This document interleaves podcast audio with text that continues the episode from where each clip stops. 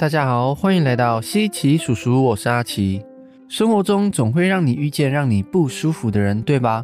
遇到这些人的时候，除了远离他们以外，我们还能做些什么呢？虽然那种不舒服不足以伤害到自己，摸摸鼻子还是可以忍受的。但是长期相处下来，还是会让自己的人生感到很不快乐。而在无法跟他们断舍离的情况下，又不得不与他们相处的时候，到底该怎么办呢？今天就来分享，如果一定得与让你不舒服的人相处，该用什么心态去面对呢？在开始之前，西奇叔叔是一个透过知识学习、活出生命的热情的频道。如果想要获得满满的生命热情能量以及小知识，欢迎到我们的 YouTube、IG 以及 Podcast 按个追踪及订阅哦。那我们就开始吧。第一个，它是来让我提升某种能力的。有时候一个人让我们不舒服，可能是因为我们不常或从来没有跟这类型的人相处过。尤其是在出社会以后，跟人之间因为有机会多了更多利害关系，所以人与人之间的互动变得更加复杂，甚至会让人感到颠覆三观哦。像是这个故事，小美是一个个性比较内向，但又在意别人眼光的人。所以常常跟人相处容易胡思乱想，平常也习惯闷着，不太会与人分享自己内心的小剧场。这样的习惯在校园的生活中还好，并没有给他带来太大的困扰。但到了大学毕业那年，他如愿以偿的在一个设计工作室找到了一份 logo 设计的工作。但他的主管，也就是他的老板，也是一个话不多的人。有一天。老板给他几个需求，希望他做做看几个 logo 成品。听着，大部分的需求他从来没有遇过，但为了他想要的工作，也只好硬着头皮试试看了。经历了一番努力的小美，终于赶在下班以前交出了成品。当拿给老板看后，老板却没有好脸色，只是摇了摇头说：“可以了，下班吧。”第一次面对这样的状况的小美，感到非常不知所措，甚至也不敢多问。只好说好。遇到这样的情境，小美的内心小剧场又开始上演了。她心想：老板是不是觉得我很废啊？老板还有要用我吗？老板是不是觉得我教不起来？一样的情况过了一个月，连续上演了四五次，都是一样的结果。过了好一段时间，心力交瘁的小美开始考虑是否要换了份工作。她的朋友也劝她赶快换一换了啦。但老板应该也没有心想教你啊。最后。一天的夜晚，小美终于下定决心，但她也想，既然要离职了，那就在离职之前跟老板问个清楚吧。隔天上班以后，老板一样给了几个样式与需求，希望小美做个几张图看看。一番努力之后，小美也终于交了图，但是老板一样摆了个脸色，说下班吧。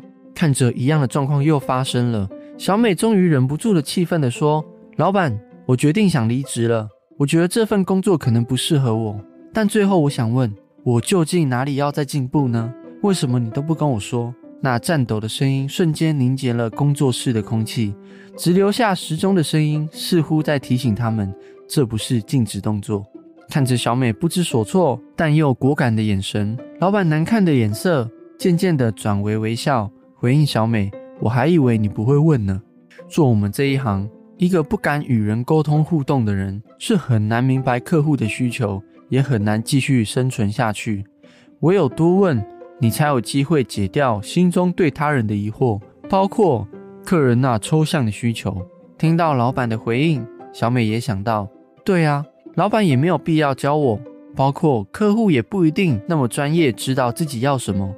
如果我像以前一样疑问都憋在心里，觉得任何事情都像学校老师会主动跟我说一样，等着答案，那该怎么在设计师这一行前进呢？听完这个故事，我们可以从中思考：那些让我们不舒服的人，也许是在考验我们的根性。像是一个很注重细节的人，偏偏却要跟一个大而化之的人相处，但也许就是这样，会让我们放下那紧绷的生活节奏与待人规则。或者是遇到总是对人酸言酸语却不自知的同事，最终你终于学会勇敢讲出真心话，让对方看见这样的自己，捍卫自己的自尊。所以思考看看，让你不舒服的他，是要让你学习什么样的人际关系能力呢？第二个，他是来让我放下缺点的。你相信让你不舒服的人，有可能是因为他身上有你的缺点吗？在心理学中，这叫做投射效应。投射效应的意思就是将自己的特点归因到他人身上的一种倾向。简单来说，就是用自己的意志来去推想别人的认知障碍。比如说，一个心地善良的人会以为别人都是善良的；一个经常算计别人的人也会觉得别人都在算计他。而且，投射会使人们倾向于按照自己是什么样的人来理解别人。而不是按照对方真实的情况进行了解。当观察者与观察对象十分相像的时候，观察者会很准确，但是这并不是因为他们的觉察力很精准，而是因为这时候被观察的人与自己非常相似。所以有时候，当我们讨厌一个人感到不舒服的时候，有可能是因为他身上有某些自己身上有的缺点。一方面，当人们发现自己某些不好的特征的时候，为了寻求心理的平衡，就会把自己所不能接受的性格特征或者是不良习惯投射到别人身上，认为别人也具有这样的恶习或观念。成语“五十步笑百步”就是这个意思哦。而另外一种说法，则是因为。对方将我们身上藏匿的缺点给显露出来的时候，这感觉就会像把自己不喜欢而隐藏起来的秘密给发掘出来，让自己看到一样，不断的提醒自己有这个缺点。因此，我们会对这样的人感到想逃离或有不适感。比如说，你是一个脾气暴躁的人，但你很清楚这一点，并且总是刻意压抑着自己的情绪，伪装成自己是一个脾气很好的人。所以，当你遇到一个脾气暴躁、乱发脾气的人，你就会想要指责他，甚至讨厌他，因为他把你想要隐藏的特质暴露在大家的眼中。所以，大家可以拿出一张纸，试着写写看，那些让你不舒服的人原因为何，或者是有什么特质呢？也许会有意想不到的答案哦。把这些不舒服当做砥砺自我的干粮吧。当然，也有答案可能会写出来的时候，自己觉得我哪有这样啊？这时候先别急，有可能是自己的经验不足以解读背后的相似处，或者是主观意识的影响。所以，如果你想要更进一步的了解更多，可以寻求专业人士及你觉得能够客观给你答案的人问问看哦。第三个，他是来让我更圆融的。人让我们不舒服，可能是因为对方不符合我们通常对别人的期待。一九二八年，心理学家严克波做了一个有趣的实验，他将一个小猴子作为测试对象，训练它完成一项辨别的任务。首先，他把猴子喜欢吃的香蕉放入一个有篮子的容器里，然后用木板挡住猴子的视线，随后让猴子从众多容器中选择装有香蕉的容器。结果发现，猴子竟然有很好的辨别能力，能够准确的获取它想要的食物。然后，严克波又把香蕉放在猴子面前的容器内，又从挡板后面拿出香蕉，换上猴子不喜欢吃的食物。结果发现，当猴子从容器里面取出食物的时候，它显得非常沮丧，而且一直朝严克波尖叫，大发脾气。从上述的实验中，科学家得出了结论。猴子的行为受到预期结果的影响。当实际结果偏离预期的结果的时候，猴子会做出强烈的反应。这个看似反应非常正常的心理实验，却能够再次提醒我们：有时候我们何尝不是这样，被期待对方应该要是怎么样的人给绑架了我们的快乐呢？有些人可能会说：“这没办法啊，他是我的下属，本来就应该要有这些标准。”或者是。我就讨厌我的另一半有这样的个性，但是转个念看看，与其相信一个让我们不快乐的谎言，为何不要去接受不再因期待而痛苦的事实呢？所以放下期待吧，接受与接纳对方真正的样子，学习不带任何标准去看待某个人。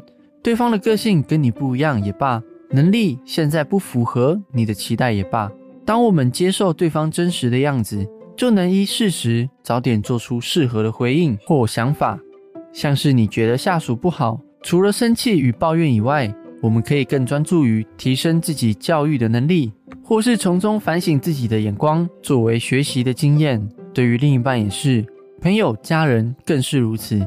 当我们不再用对方应该要是怎么样的人的既定观念去看待别人后，就会发现，原来我们从来没有好好接纳过眼前的人。以上这些就是在不得已的时候，面对让你不舒服的人，你可以做的转念哦。你觉得还有什么原因会让你觉得对方让你不舒服的吗？欢迎留言跟我们分享哦。最后，我认为那些杀不死你的，终究会使你成长。不舒服的人出现在我们人生中，其实是这世界想要让我们看见更好的自己。当我们打开这个被苦难包装后的幸福而成长了以后，那些不舒服自然会离开我们的世界，或者让我们因此不再不舒适。当然，能够断舍离那些消耗我们人生的人还是最好的。但是如果真的有些特质的人让你觉得想甩都甩不掉，远离一个又来了一个。这时候其实是宇宙在告诉你，你该断舍离的不是某个人，而是那伴随着你、消耗着你的错误观念，还有不愿蜕变的自己。可能是不觉得要表达的信念，也许是对人有既定期待的习惯，最后也有可能是自己看不见的缺点。所以，该如何面对让你不舒服的人呢？我的结论是：成长吧。感恩大家收听西奇叔叔。如果今天的分享有帮助到你的话，欢迎帮我们按个喜欢及订阅哦！我是阿奇，大家下次见，拜拜。